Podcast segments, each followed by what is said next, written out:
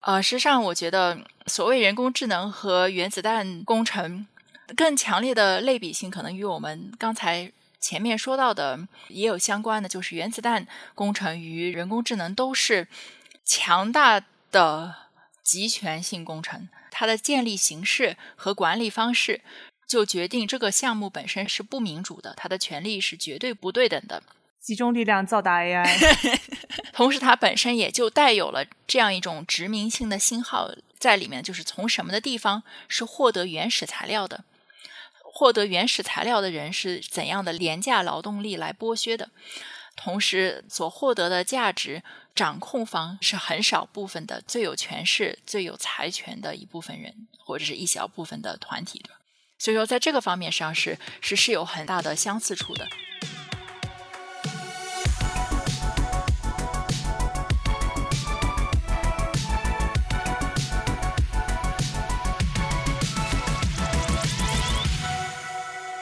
你刚刚说到造原子弹，我们就聊聊造原子弹吧。就是说的好像刚刚这一个小时没有在聊造原子弹一样。我们的朋友房天宇，嗨，房天宇，如果你刚刚听到不小心被吓到了，那你可以可以做找地方扶一下。突然听播客，突然出现自己的名字是一件很吓人的事情，但是我不得不不 credit 他。呃，我们的朋友房间宇在他的 newsletter 里面提到了一个历史轶事吧，就是 Frank Oppenheimer，就是奥本海默的弟弟。当时在这个校园里面，其实参加了一些左翼运动的这样的这种小组。这个同一个小组里面有很多研究火箭技术，就是火箭推进技术的成员。然后当时因为他们的实验太过于危险，而不是像理论刚刚杨洋在呃节目开始之前说到的，理论物理学家遇到的最大的危险就是铅笔把自己戳到了。他们在那边就是砰砰的爆炸，对，就是他们的实验太过于危险，在校园里面被称为 “suicide squad”，就是自杀小分队。这个小分队里面就有一个成员，就是钱学森。钱学森的命运和奥本海默的命运有非常非常多的平行，但是当我们在中文世界里面讲述钱学森的故事，视角是完全不同的。就是他没有在一定程度上说，我们一定要夸诺兰一句话的时候，我觉得诺兰。很喜欢物理，但我不觉得他特别的把物理放上神坛，或者很崇拜物理，或者是很崇拜、很崇拜原子弹。他在讲物理的概念的时候，就像刚刚老赵说的，他故意把它讲的很深入浅出，让观众并不觉得你觉得他非常非常的艰涩难懂。然后，或者是他故意不把原子弹爆炸的这个事情放在这个电影里面最高潮的部分，而是放在了中间的这个部分。就是我觉得。他很清楚他和这些视觉上这些概念之间的一个权力关系。就是我作为这个看电影的人，我自己是很喜欢他的这些决定的。但是我们在讲钱学森的故事的时候，是完全没有这样的视角的。对钱学森，其实嗯，二零一二年就钱学森去世，刚刚去世之呃不久，两三年之后出了一部传记片，还是由陈坤演的钱学森。我当时就觉得这个选角选的比较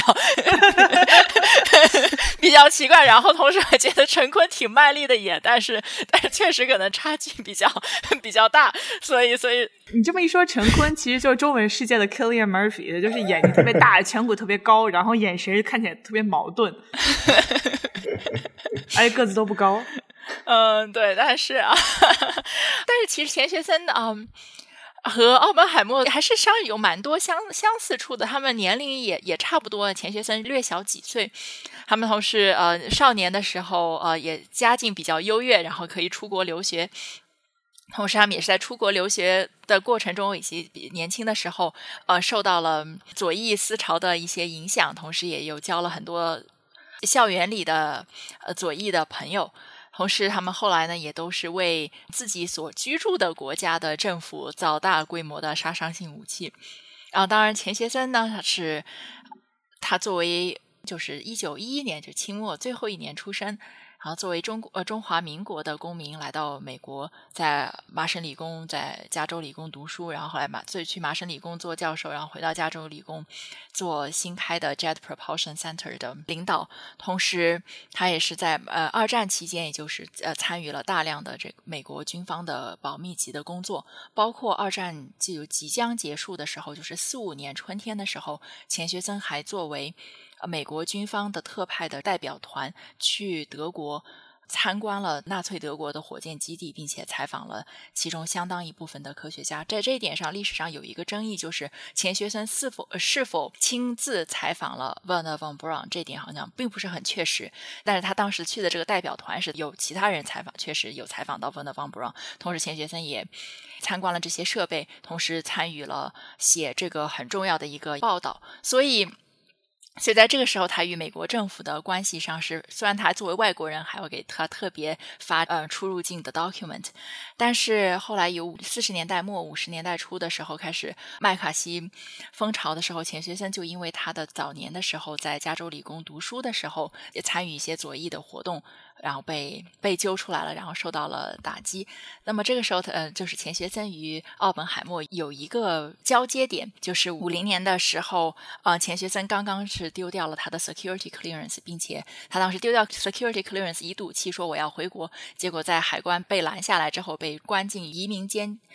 监禁几周的时候，当时加州理工的校长呃 Lee Dubridge 还写信给奥本海默，当时奥本海默是呃普林斯顿高等研究院的院长，就说呃我们这个钱学森出了一些问题，就是不知道，因为他这个没有 security clearance，就是当时的这些火箭导弹可能都需要 clearance 才能做，所以就说他出来之后是不是可以考虑去高等研究院做做理论的工作。然后奥本海默还给 Lee Dubridge 写回信，就说嗯问了一下我们高等研究院，尤其问了 von Neumann，就是上当时。不是说做导弹，而是说当时计算机刚刚是兴起，做一个理论的产物。说哦，钱学森可能可以来高等研究院来讨论讨论这个理论上计算啊这些相关的东西。然后呃，Lee Dubridge 呢还回信给奥本海默，就说哦，这个钱学森就是从移民间放出来了，然后他可能现在就还是在加州理工单待着，所以谢谢你的这个热情回复，这个暂时呢就不需要麻烦你了。这个信呢还是在加州理工的钱学森的档案里面是有的，所以我当时还是去看了。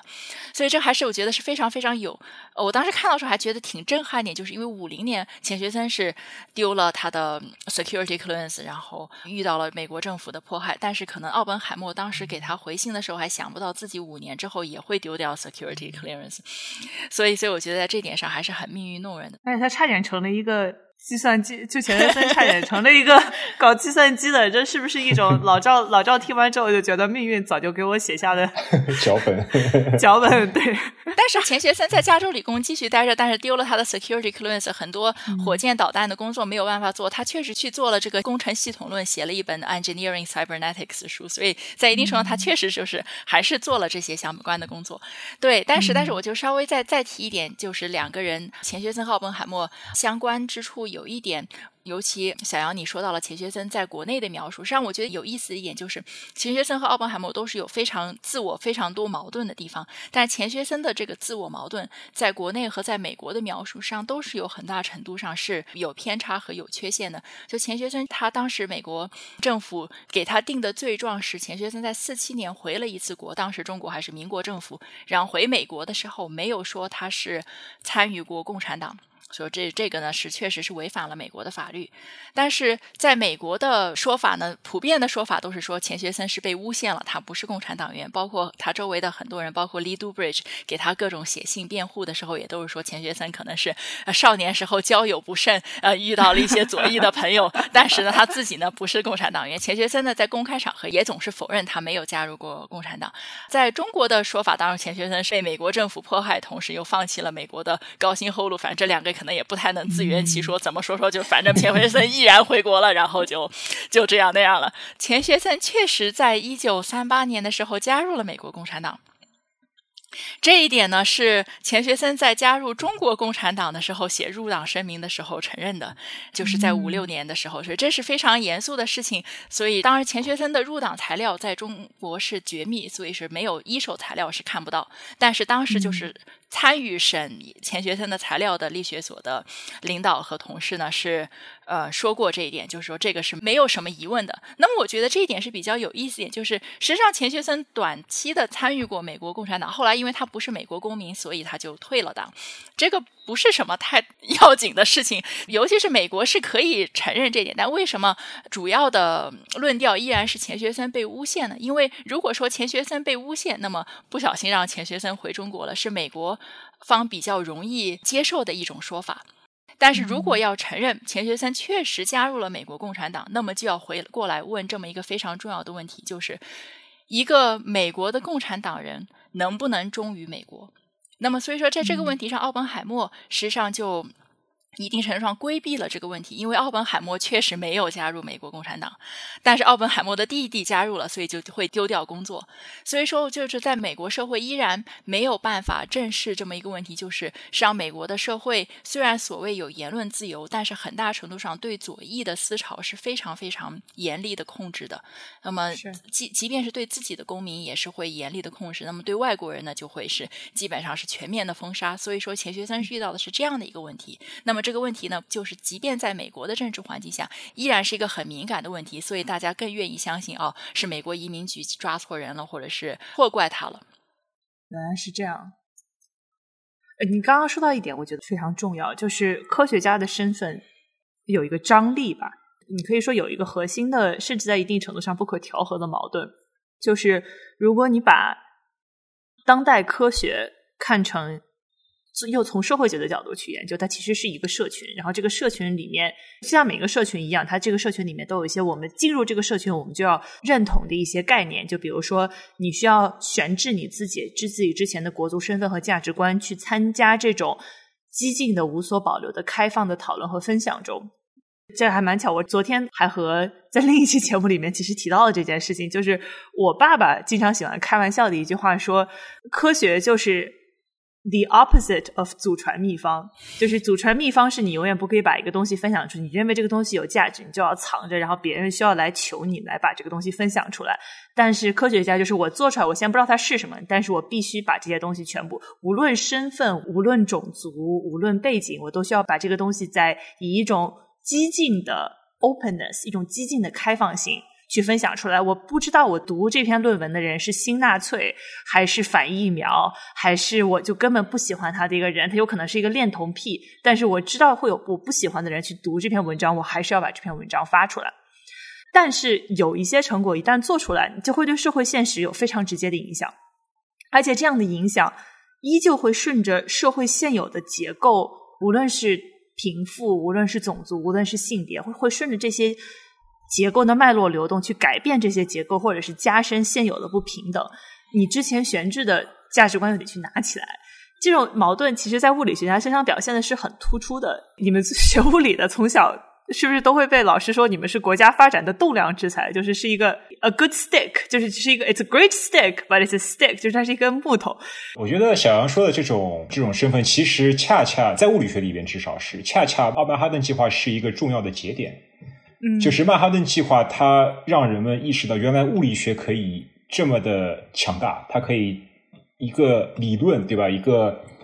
核裂变这样一个看似人畜无害的理论，可以突然快进到一个让地球毁灭的一个终极武器。我觉得这是一个非常重要的一个历史节点。可能在此之前。作为一个物理学家，你去做物理研究，可能和一个艺术家从事艺术艺术的创造，可能并没有太大的本质区别。至少从这个政客的眼里看来，但是正是因为这样一个科学转化为技术、转化为工程、转化为军事这样一个链条的一个成型，让人们意识到了这一点。但如果从我们把视角拉的再再长远一些的话，其实我我认为，至少在物理学里边。就是理论和技术的它的紧密其实是相当晚近的事情。呃，我这点比较认同库恩的一个观点。他说，这个当代物理学有两个传统吧，一个是数学传统，一个实验传统。那么，如果我们再往前回溯的话，其实从古希腊、古罗马时期，呃，研究所谓的今天物理学的前身——自然哲学，那些哲人他们所思考的问题和匠人。制造武器，然后制造工程、制造建筑的，他们是完全两套不同的传统。可能在今天看来，他们都算是科学的范畴，但是在那个时期，他们完全不是一种合作的，甚至是互相鄙视的这种这种态度。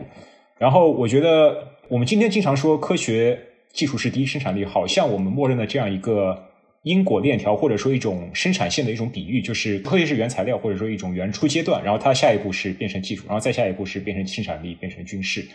变成杀人武器等等，但是我觉得，如果我们把这个视野拉回到几世纪，甚至从人类文明早期，它完全不是这样。它这个结合是相当晚近的事情。对物理学来说，其中曼哈顿计划就是一个巅峰嘛。然后从那个时候开始，科学家的身份开始变得敏感起来。你是一个持有什么证件的科学家？你是什么国籍的人？然后像小杨刚才说的这样一种乌托邦式的自由的科学共同体，它是难难免受到科学家的政治派别、民族甚至国籍的影响的。我们经常说科学无国界，但科学家有国界，对吧？我觉得这种关联其实是是也是相当稳定的事情。然后，尤其是曼哈顿计划之后，有的物理学是开始呼吁自我审查的，就是可能是前所未有的事情。就是当你做一项研究的时候，你要检视自己的研究课题是否有可能产生危害人类的技术。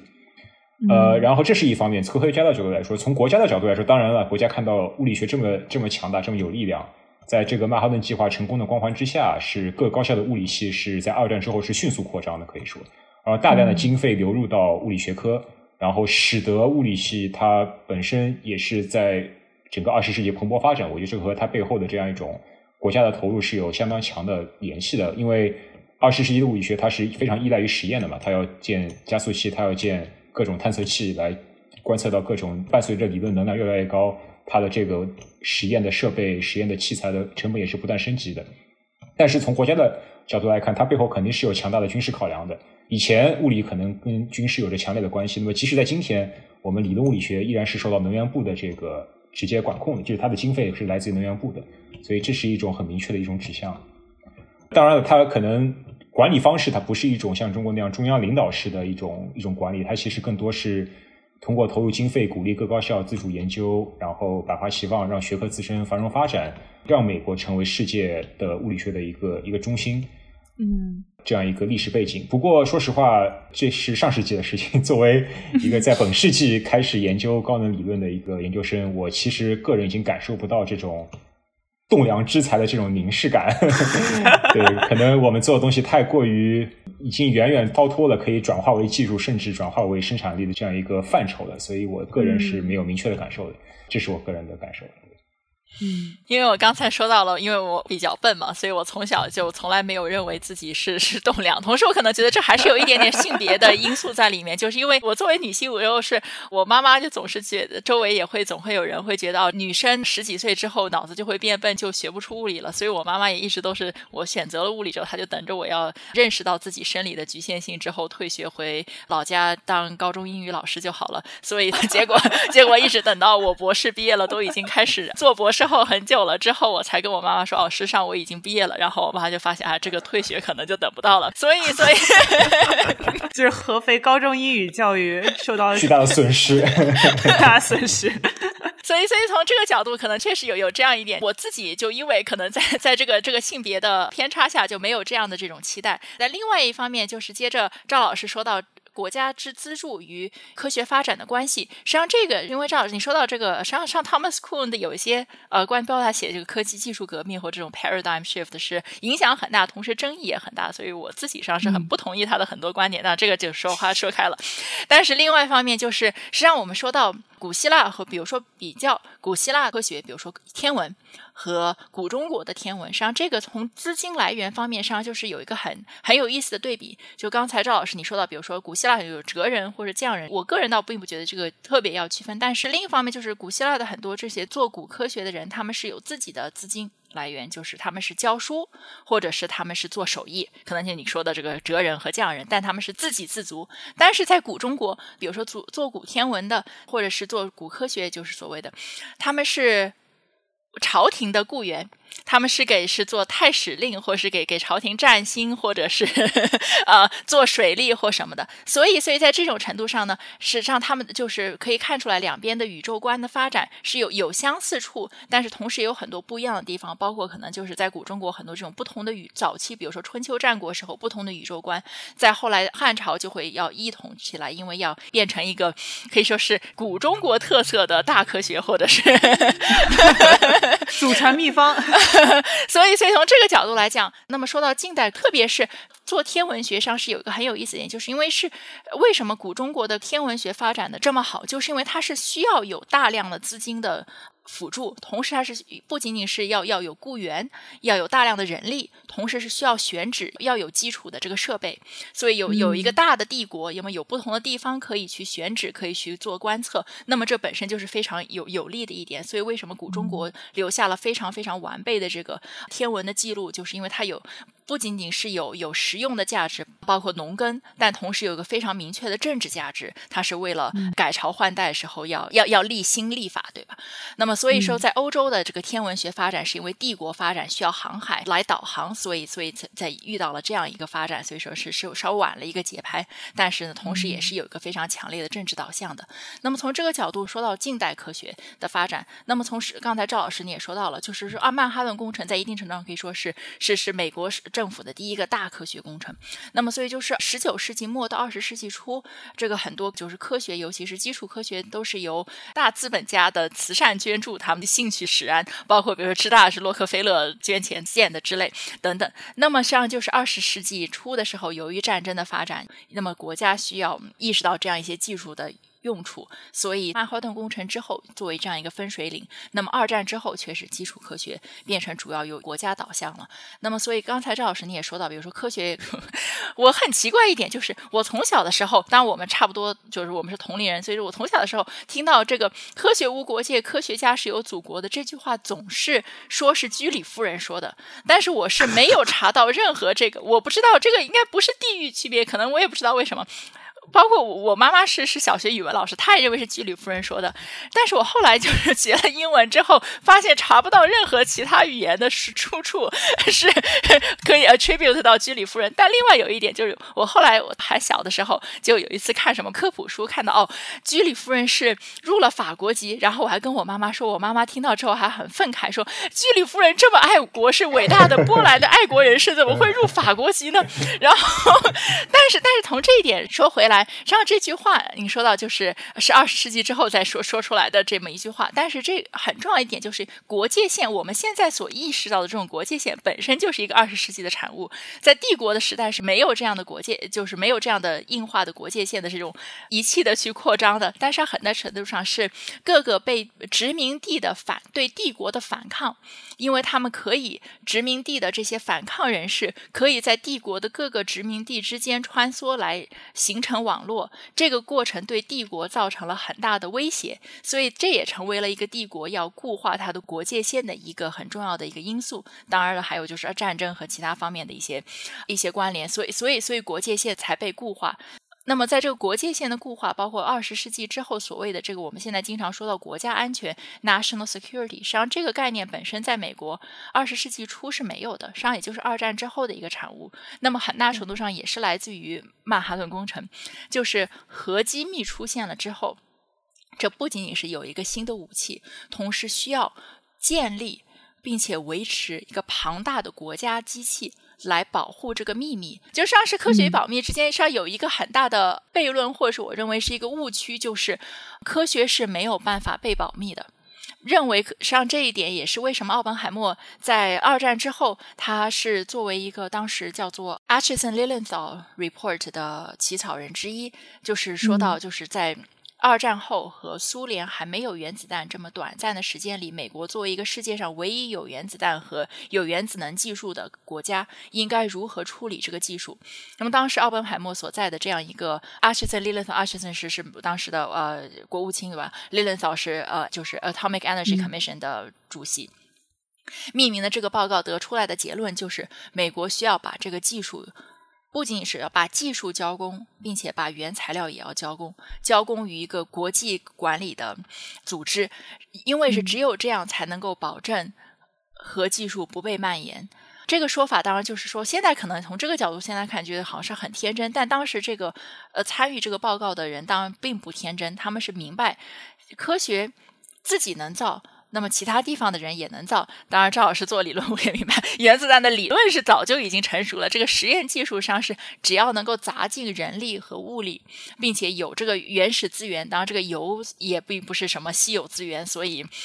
能够采出来的话，那么就是有足够的时间和足够的投入，任何地方都是可以造出来的。这只是一个时间长短的问题，所以保密本身就是一个错误的认知，它是保密是没有办法带来安全的，保密反而。会造成内外都更不安全，于外就是其他地方也会有军备竞赛，于内就是造成了大量的这个建造了大量的国家的机器来作为保密上是对于这个国家本身的民主自由也是有压迫性的，所以所以当时这个是提出了这样一个建议，当然这个建议就是在美国国内也是阻力很大，同时也要说明一点很重要一点就是这个建议后来被降级了一个。提议依然是在联联合国被提出的，但是被苏联否决的。所以，因为苏联不相信会有一个国际组织可以公正的来管理这个。技术和原子能的技术和资源，所以在这个情况下，就是说我应该也要强调，就是在当时的这个国际环境下，不是说美国一方，即便美国科学家也都会，或者是政界都认为这样很好，依然是要考虑到其他国家、其他的政界也有他们自己的考虑。所以说，在这个方面，也不是美国一意孤行就可以实现的。呃，包括杨洋说的这个开放和保密，它其实在今天的这个人工智能领域的发表论文，其实是有一定的。重现的，我觉得就是对，呃，我们知道今年初这个 ChatGPT 横空出世，对吧？其实对 Google 横空出世，哎哎，其实对 Google 是，嗯，模型其实 Google 在二零一七年最早提出的嘛，包括很多后续的一系列技术都是 Google 提出的。我觉得 Google 之所以一直保持这样一种开放的发论文的这样一种氛围，其实它内心里是有一种隐藏条件，就是它是有先发优势的。并且它可以通过人才和这种不断的在这种研究领域里边保持这种先发优势，那我就发，反正你们赶不上我，因为你们赶上了，我就发新的了。但是直到他发现了这个，哎，OpenAI 这么厉害，而且 OpenAI 它不是一个完全开放的，它没有把它最新的技术公布出来，所以就会导致当 Google 遇到这种情况的时候，它会一定程度上在发表论文上有一种保守的态度，他会说我们就不要去什么都往外说了，我们也要。做一些自己才知道的一些一些一些研究，然后可能我不知道，直到他继续达到了这样一种无与伦比的先发优势，才会重新放开它的这样一种开放的环境。所以我觉得这可能也是在物理学和物理学的科学环境中是有某种平行。我感觉，对我先把人工智能，不就是或者是这种大语言模型这个这个讨论先嘚儿先给它摁住，我们待会儿再聊，因为这个这个话题我觉得有非常非常多需要讲的。但是我想最后再回到这个电影本身吧。我听了杨洋和 History of Science Society 科学史协会录的这个播客的时候，就有人提到一个很有趣的观点，就奥本海默本身是一个，首先他是一个话痨，他写了非常非常多的东西，但他又是一个对自我很不确定的人，所以他做出过非常多的自相矛盾的行为，也发表过大量自相矛盾的观点，在一定程度上会让就是这个人确实很真实，就是你能看到他的很多面。但是他的不真实，他自己对自己没有办法诚实的那些东西，同时也就被公布在了公众的视角内吧。但这个导致的结果就是，奥本海默作为一个文化符号，每一个去诠释奥本海默的人，他都可以讲一个完全不同的故事。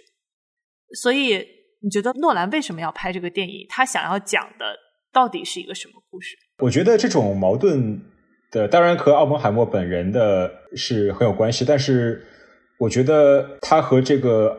呃巴哈登计划和这个当时整个大背景是有非常强烈联系的，因为我相信任何一个有良知道义的科学家，当他置于奥本海默这样一个位置，或者说任何一个参与曼哈顿计划的人，他们一定会多多少少会受到一些道德困境。一方面是就像我们刚才说的，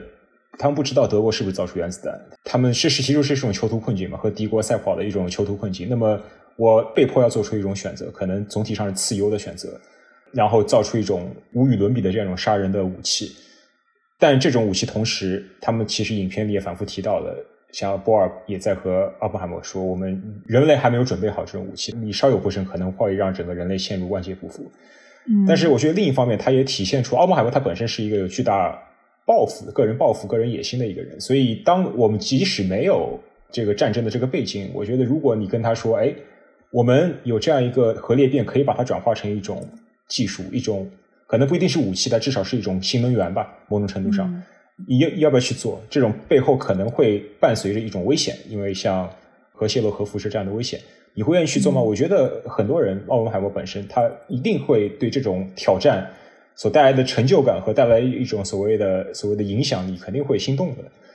然后，其实这种困境在影片里也反复的出现嘛。波尔、爱爱因斯坦他们，他无论是在历史中还是在影片里，也多次会表达出这样的困境。像刚才说的这个哥本哈根这个话剧，它其实也试图去从海森堡的这个这个视角去表达这样一种困境。像刚才杨刚刚杨洋说，其实他们可能当时德国根本就没有能力，无论是从技术上、从原材料上，还是从科学这个储备上，没有去造出来。但是这个话剧本身其实也。很有意思，他就像那个波尔的太太玛格丽特，他就他就质问海森堡说：“你现在所说的这些纠结啊，好像自己很了不起，对吧？好像自己是为了人类去可以去放缓自己的进度，是一种好像是一种很了不起的英雄英雄式的一种一种牺牲。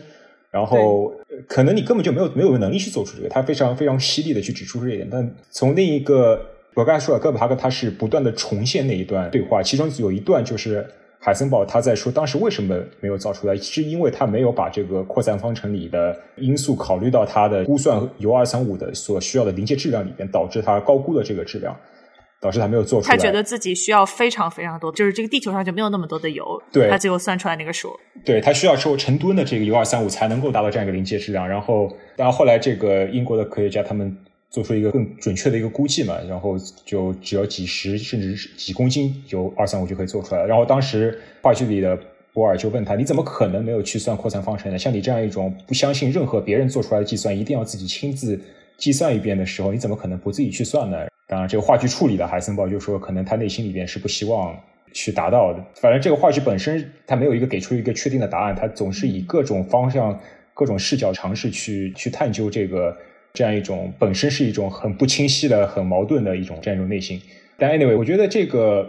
总之，我认为他表达的这样一种困境，这样一种道德困境。我觉得可能一方面和这个奥本海默他个人的个人的性格是奥本 哈根，马什么奥本海默，哈根 达个人的，成语接了，完了完了完了，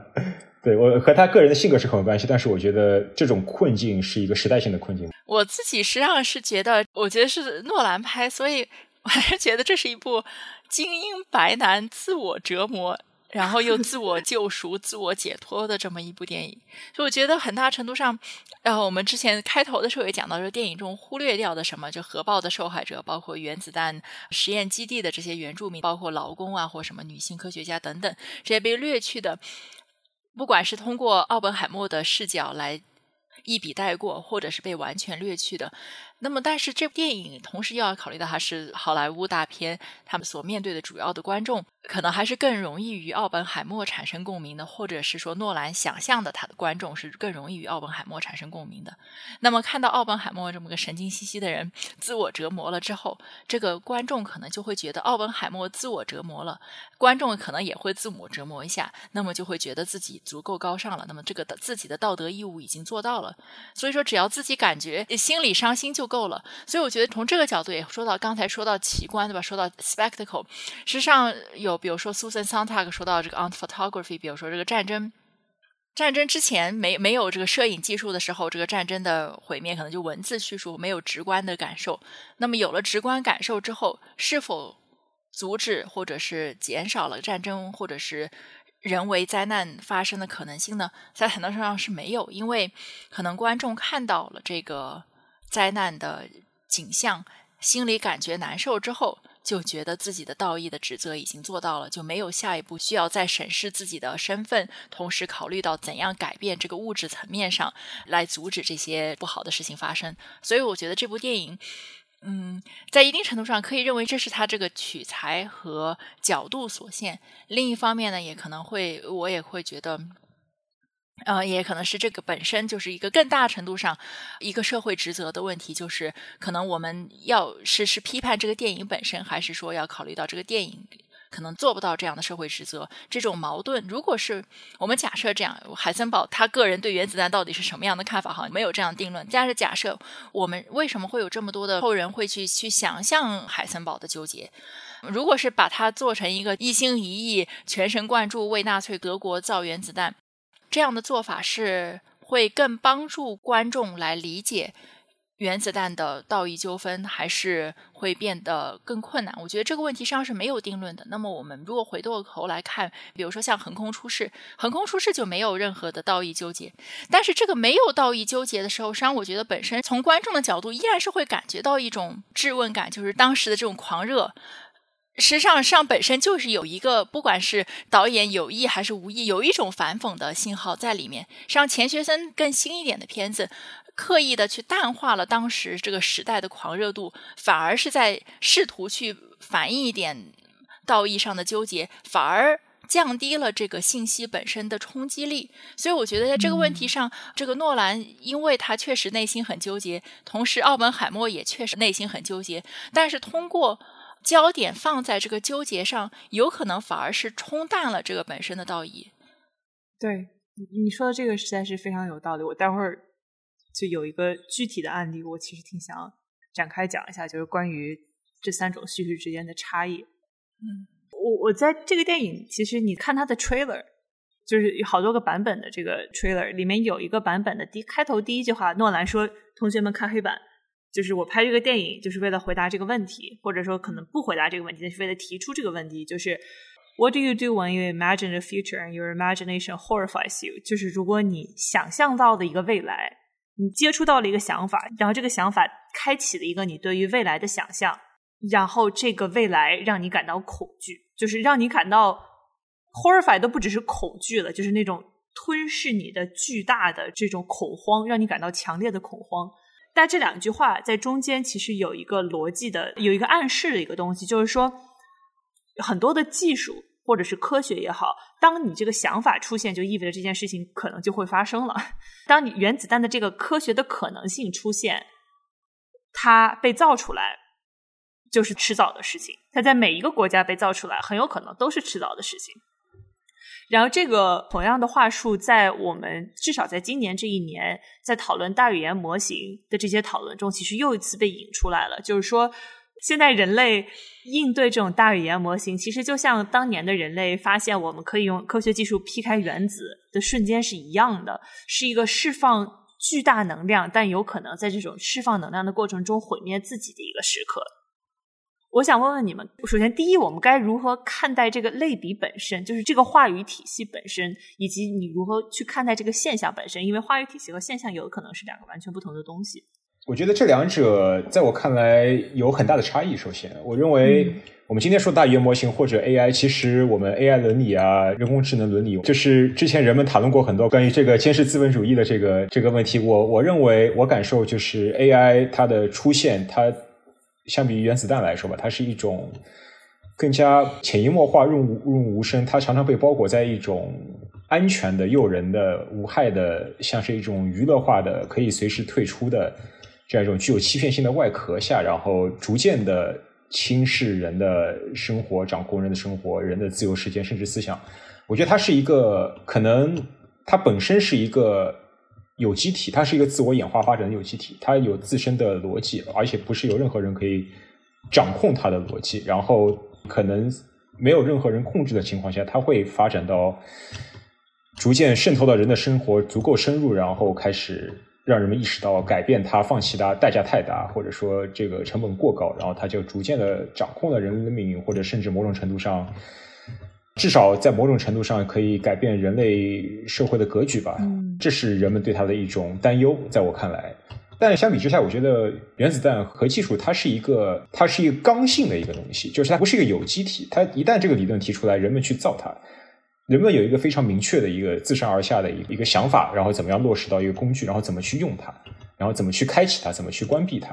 我觉得这是一个，我打个比方，就比如说两个人在械斗，然后突然地上有一把枪。然后你这个先拿到那把枪的人，他就知道怎么去用它，然后怎么去伤害对方。然后它就是一个东西，它就是一个突然出现的一个极具杀伤力的一个武器而已。我觉得这这是两在两在我看来这是两个比较大的一个差异。嗯，杨洋你怎么看？嗯，我觉得杨洋，我首先杨洋经常跟我说，他其实很讨厌 AI 这个词。对，非常讨厌这个词。我一直都是说我写作的时候呢，都会是给 AI 带上引号。或者是叫它 so-called AI，因为我觉得这个 terminology 是应该不该 normalized 的，不该正常化的。说到这个 AI 和原子弹的关系，我想引用一下一九四六年毛泽东同志与美国记者 Anna Louise Strong 采访的时候说到的，呃，引用：原子弹是美国反动派用来吓人的一只纸老虎。那么，那么这是当时一个著名的一切反动派都是纸老虎的这个呃 interview。但是最初的他是首先是说原子弹是纸老虎，但是当然了，原子弹是真老虎，但是是 AI 呢是纸老虎，意思就是说 AI 的破坏性实际上是很大程度上是吹出来的，AI 不是技术是意识形态。那么从这个角度来讲，呃，实际上我觉得所谓人工智能和原子弹工程更强烈的类比性，可能与我们刚才。前面说到的也有相关的，就是原子弹工程与人工智能都是强大的集权性工程，它的建立形式和管理方式就决定这个项目本身是不民主的，它的权利是绝对不对等的。集中力量造大 AI，同时它本身也就带有了这样一种殖民性的信号在里面，就是从什么的地方是获得原始材料的，获得原始材料的人是怎样的廉价劳动力来剥削的，同时所获得的价值掌控方是很少部分的最有权势、最有财权的一部分人，或者是一小部分的团体的。所以说，在这个方面上是是是有很大的相似处的，但是这个危害呢，实际上是我觉得是有一个很明显的区别，在于就原子能最初被发现的时候，那么就是在战争的背景下，是首先要去造武器，但是这个所谓的人工智能，或者就是说大数据和大算法，这个所用的方式是不确定的。是可以造不同的东西，可以用于不同的事情。那么，所以我觉得在这一点上，我觉得现在很多人的这种所谓的人工智能恐惧论，或者是各种各样危言耸听的言论，实际上都是一种。Marketing 的手段都是打广告用的，就是把自己所相关的一些产品说的很可怕，实际上说的很可怕，也就是说的很威力。那么实际上无形中也就是给自己更多的集权的一种方式。但是这个相对于原子弹来说呢，实际上就呃，因为 这个所谓人工智能是纸老虎，那么只要戳破就可以了。那么就是说出来，首先很多这些编出来的技术不存在，嗯。而且呢，还不存在，不仅是还不存在，而且是不可行。嗯，实际上很很多，比如说这个就是自动驾驶的车，这个也是到了现在还是做不出来，做不好，对吧？就是因为这个很多很基本的对于人脑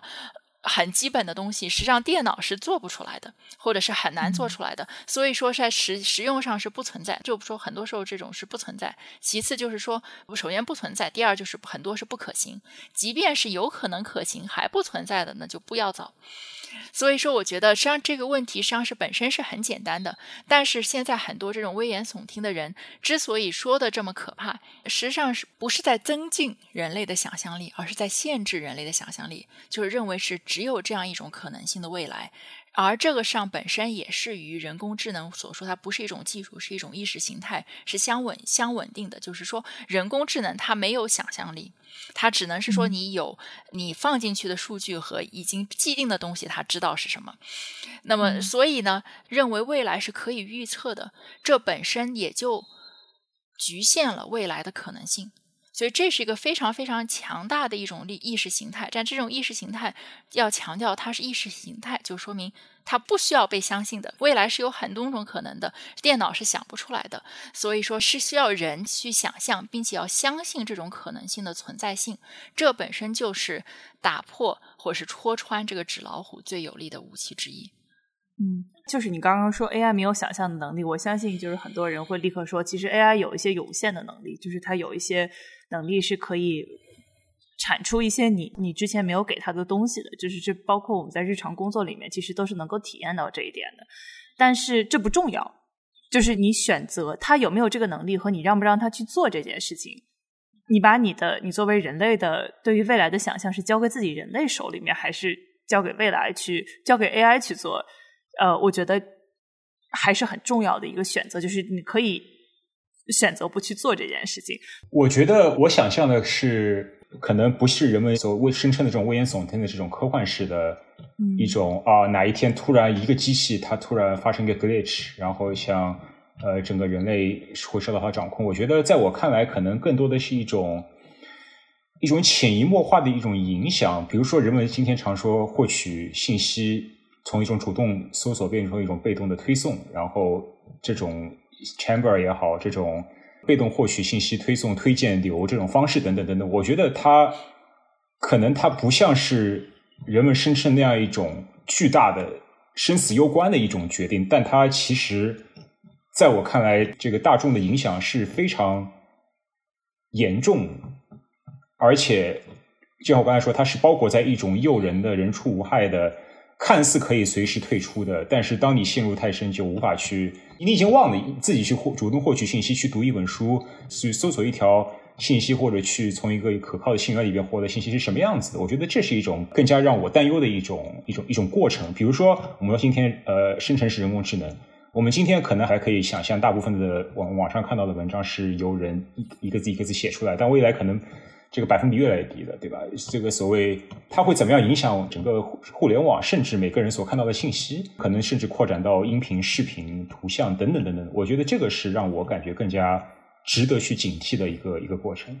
嗯嗯，对，所以就是我刚才说到所谓人工智能，我是说把它的危害性与原子弹相类比的这种说法是是商业性的、广告性的，但是它切身的这种日常生活的危害是是确实存在的，对吧？包括这种不管是对劳动力的剥削，不管是对环境的危害，它是高度耗资源，对吧？同同时呢，还包括它的各种各样，比如说自动生成的算法来继续这种 perpetuate 这个性别和种族各方面的歧视，并且造成这种包括警察抓错人啊，或者是各种各样。样的有人升不到房子、升不到工作，这种各种各样的实际的危害是确实存在的。那么实际上发生的一种情况，就是很多这种 AI 毁灭论的倡导者是把 AI 的危害放在这样一个遥远的未来，就是变成了什么 Terminator 之类的东西，来转移人类当下的注意力，把这种当下实际上切身的已经很多的危害呢，把它看作是不重要的。这个比起什么 existential threat 不重要，所以说这本身也就是一种商业的手段。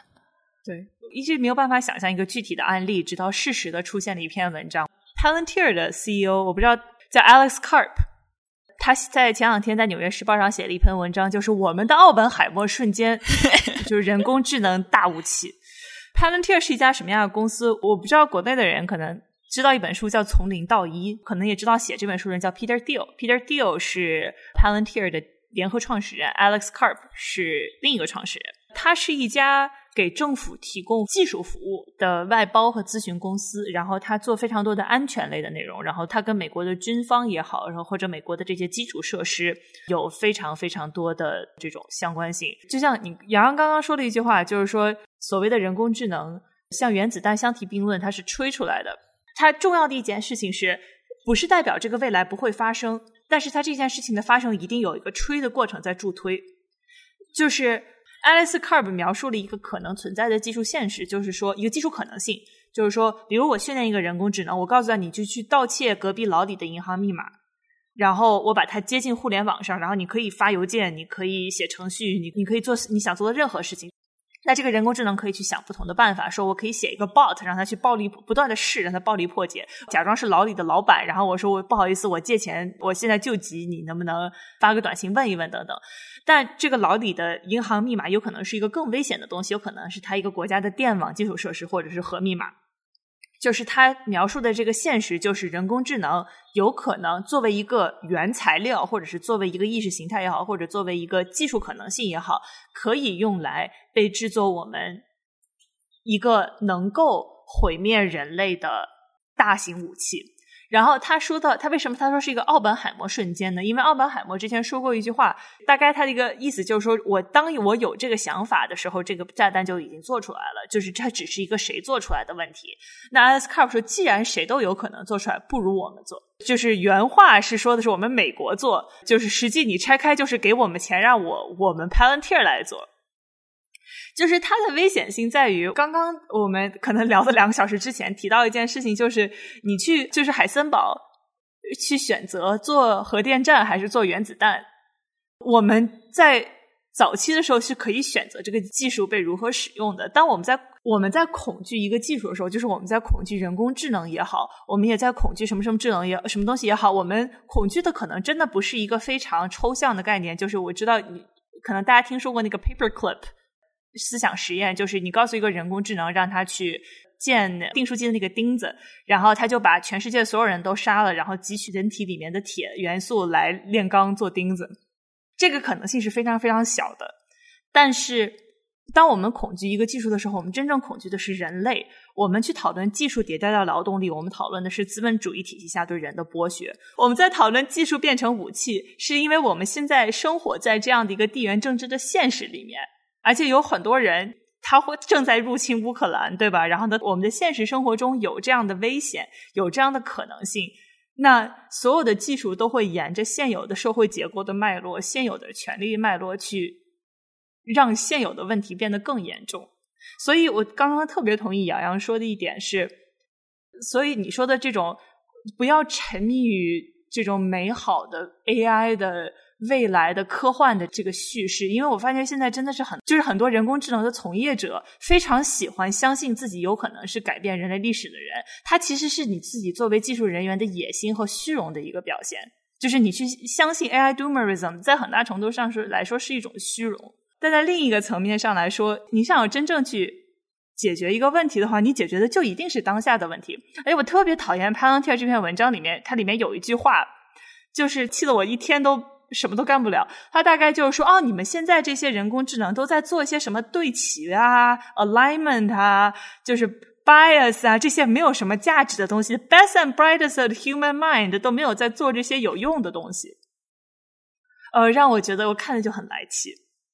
就是我相信你有可能，既然有可能会有一个加引号的人工智能的这种大型武器的出现，那你去相对应的去开发。如何去预防这些东西？这些安全上的开发是有价值的，但是我们饭圈叫不要拉踩，就是这两件事情是可以同时发生的，它没有必要拉踩。当他在拉踩的时候，他其实就是在对很多事情排一个重要的优先级，就是说我当下的这些东西是不重要的，当下的社会不平等是不重要的，我未来的那个 terminator 才是重要的，就是这是让我觉得非常非常扯的。对，所以我我我也看了 Alex Corp 那篇文章，同时我也觉得，就是在一定程度上与原子弹做类比的，就是因为他也说到了，这个就是美国如果不造的话，中国要造。但是这个话说回来之后，那么就像当时说的，美国就说反正德国在造，然后苏联说呢，美国已经在造了。所以这种说法本身，实际上就我想回过来说，小杨，你刚才说到他的文章里面写，就是那你不如让我们造，但是这个我们是什么？所以我刚之前刚刚开始的时候提到了，就是我在看啊《奥本海默》这部电影的时候，刚刚读了 Christina Sharp 的一本书，就是《Ordinary Notes》。他之前呢就在另外一本书里面有他的这么一句话，就说到他是作为一个呃黑人女性，他说他他是从文学的研究的角度来说，就是他经常读英美文学的时候会遇到这么一个 we，但是他说这是一个 we with no reference to my own being。所以就是这个我们是什么？这个我们的边界是什么？所以说这个时候，我们很多时候在考虑这个技术的毁灭性，或者是技术的优处和坏处的时候，实际上很多时候都是在给这个我们下定义，对吧？就是说，谁来受益？是我们来受益？那么谁受害？或者是说，谁被看作是人？谁被？没有看作是人会被抹去的这一点，实际上上很多时候这些问题都是纠结在这个我们上面的。那么，上人工智能本身，它就是一个很不不管是人工智能，就是 intelligence 本身，这就是一个很种族主义、很 eugenics 的一个 term，对吧？就是什么被作为是聪明的。所以你刚才说到这个 the best and brightest，这是我最讨厌的一话呃 phrase 之一，就是说这个说法就是同时我自己，尤其是我自己刚才说到前面说什么国家栋梁之类，这个我在国内的时候因为可能是一个性别视角，各种方面从来没有遇到过。但是到了美国之后，因为是作为什么什么，就是什么高知移民或什么，所以会遇到这个 the best and brightest 这样的一个 term。我每次都会 push back，因为我觉得这个这个说法本身就是有一种很强烈的歧视色彩。同时，于我来说，我也不觉得这是褒奖，对吧？这本身就是一个很去人性化、很 dehumanize 的一种说法。我不只是一个脑袋，或者是一个机器，或者是一个算法，我是一个人。那么就是说，我的价值不应该是由我的学位或与我的工作来定义的。所以说，从这个。角度来说，实际上我们去看很多呃人工智能宣传的人，他们写写的文章都是无形中就透露这种非常非常强烈的种族色彩，非常非常强烈的 eugenics 色彩。当然，这个与整个硅谷的这个 创建历史本身就是 eugenics 和和军工企业创立出来的也是相关的。今天的最后一个问题吧，和我一起去看这个电影的人，他参与了可能我们很多人都在用的一些大语言模型的开发。他说。是在第二幕的结束，就是第二幕的时候，他们就是所有的这个技术人员非常小心翼翼的，就当一个宝一样的这样的去把这个原子弹组装起来，然后轻轻的把它吊在这个塔上，然后所有人都咬着自己的手指甲，然后旁边那种非常非常诺兰那种大声的配乐，然后在第二幕的结束。他们随便就军方随便找了一个纸盒子，嘚儿把里往里装，就是一个大木头盒子，然后放在一个卡皮卡的后面，噔噔噔噔噔噔，还是颠颠簸簸的就走了。然后奥本海默小小很瘦小的一个人站在沙漠里面，就是他在后面就，当时我就觉得他恨不得跟着那个车跑，说你别把它颠炸了。的那种感觉。但他那个时候感觉他好像特别的渺小，特别的无能无力为力，就看自己创造的这么一个东西，完全的离开了他的控制范围。他说他自己就有很强烈、很强烈的这种感觉，就是你当这个东西进入世界之后，你会开始恐惧它。就是你在开发它的时候，它可以听你的指导，但是当它离开进入世界之后，你自己的个人命运也会被它裹挟着走。就这一件事情，其实是我觉得跟很多的从业者聊，大家都会有这样的这种想法。所以，甚至是会回过头去浪漫化，就是在开发的这个过程里面，我我至少是感觉到安全的。所以，第一颗原子弹的爆炸在当下是一个警示故事，然后包括氢弹没有爆炸这件事情，在当下其实也是，其实爆炸，但是没有爆在人头上，也是一个比较乐观的故事。人类至少到现在，fingers crossed，knock on wood，它是避免了核战争的。这个故事是什么样的？就是这个故事对于我们当下来说，我们无论是出于一个什么样的原因，其实，在又从潘多拉的盒子里面揪了一个东西出来。就无论是我们在多大程度上去相信它是一个 Terminator，我们能从奥本海默身上学到什么？我我我对电影中印象蛮深的一个镜头，就是杜鲁门接近奥本海默，然后奥本海默非常天真的袒露心声，说：“我觉得我手上沾满了鲜血。”然后杜鲁门就就非常震惊的看着他说：“你以为你是谁？鲜血是我沾上的。”对，我觉得这可能也某种程度上也是一种浪漫化，就是把奥本海默他觉得我才是这个，他说 “I become death”，那可能可能别人觉得这是个笑话，对吧？你只是一个工具，只是螺丝钉，可能是一个好用的一个木头而已。我们才是掌权的人，你不要以为自己手里有多大的权利。等等，我觉得这个镜头当时给我的震撼也是也是印象蛮深的一个镜头。嗯，对，我觉得就像刚才大家都说，我我一直在一直在思考大家说的，就是一个是原子弹，它作为一种核技术，对吧？它可以作为一种相对安全稳定的一种能源，也可以作为一种杀人武器。呃，如果我们要把它对比成今天的 AI 的话，虽然我们今天在 AI 中强调了像价值对齐啊，AI 中的 fairness 啊，这个公平问题啊等等。但是它依然是一种精英化的一种产物嘛，就是一方面只有大公司才能做出这种真正有效、真正强有力的 AI，另一方面你不论怎么去对齐价值，它对齐的是谁的价值，对吧？它对齐的是一个价值，它是个单数，对吧？它不是人，人是一个复数，AI 是一个单数。所以我觉得这种警示故事，如果我们以一种相对更加可靠的方式来避免核战争，而不是指望拥有核武器的人都拥有 sanity。不是疯子，不是随时可以触发世界毁灭的疯子的话，那么我们可能会，与其去让今天的 AI 更符合某一个最大公约数的价值，或者所谓的普世价值，呃，可能更好的一种方式是去。把这种制造 AI 技术的过程给更加的民主化，或者说更加的、更加的去中心化，或者更加的开源，让它变成一种更加分散的一种，无论是从获益还是风险来说，是更加分散的这样一个过程，呃，更加去中心的这样一个过程。对，可能我这我这个观点可能也不是很成熟，但我感觉，如果说我们要把和技术和 AI 对比的话，我觉得这可能是我们要去反思的一个方向。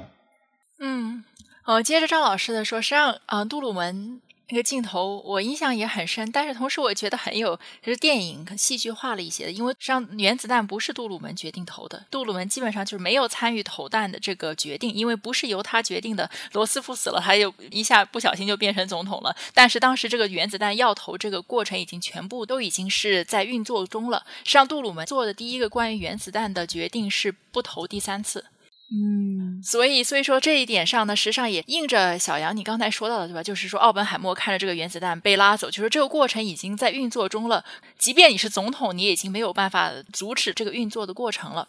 所以说这实际上是一个很深的警醒。可是我想最后补充一点的，就是这个电影就是三分之一的是在讲这个奥本海默，相当于是被美国政府中的政敌迫害，然后丢掉了这个 security clearance 这个过程。实际上，我觉得从另外一个角度，这个电影并没有反映出来的就是这个丢掉了。Security clearance 当然对奥本海默是受了很大的委屈，但是并不是好么大事。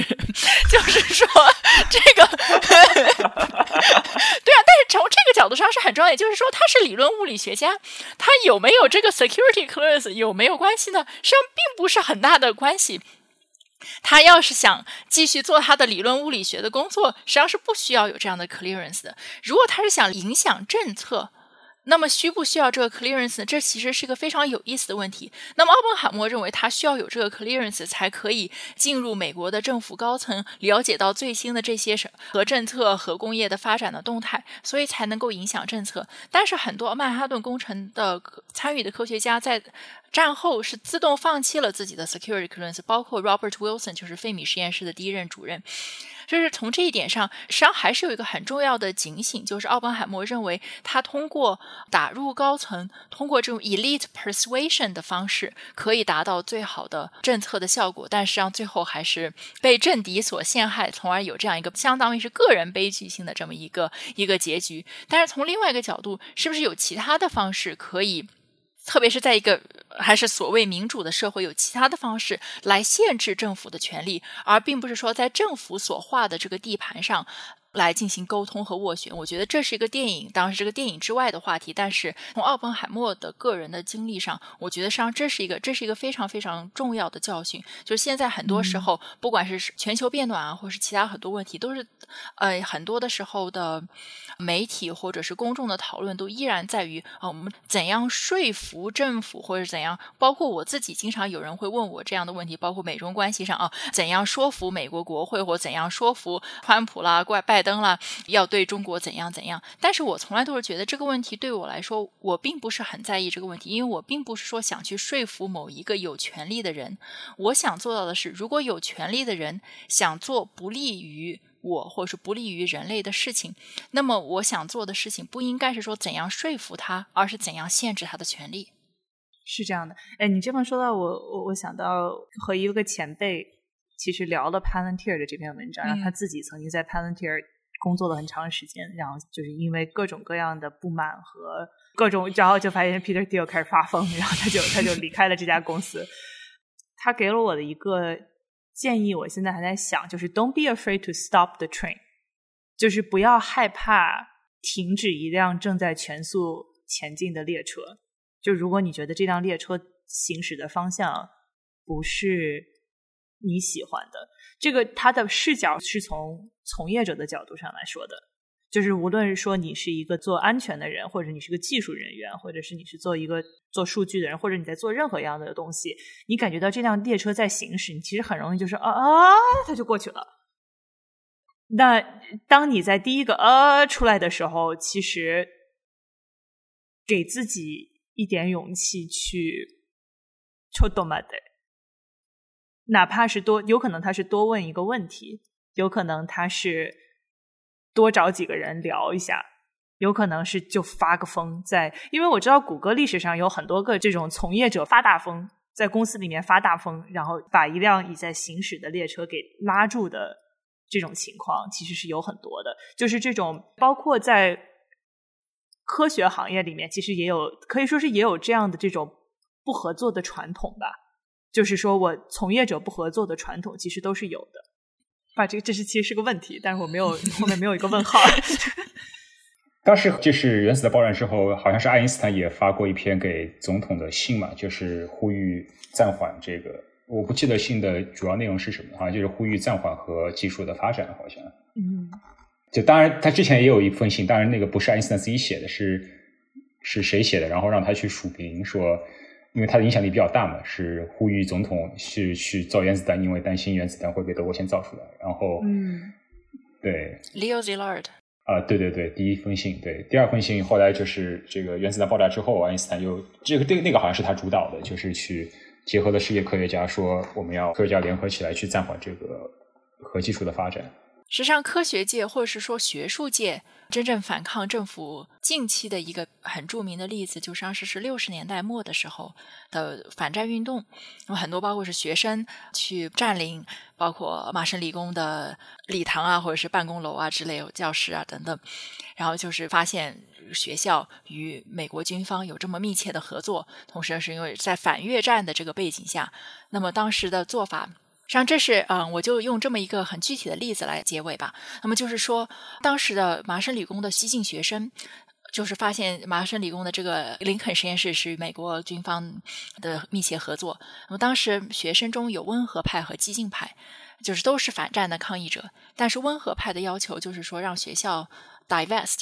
就是让这个实验室不属于学校，也认为这是说实验室做做做杀人武器是不符合这个学术自由和学术道德的。但是激进派就是说，不是要学校把这个实验室赶出去就好，而是要让这个学校。把实验室改成做和平使用，因为这个实验室如果不属于麻省理工了，依然继续做武器相关的实验，那么并没有让这个社会本身变得更好，只是说让麻省理工可以呃洗洗手。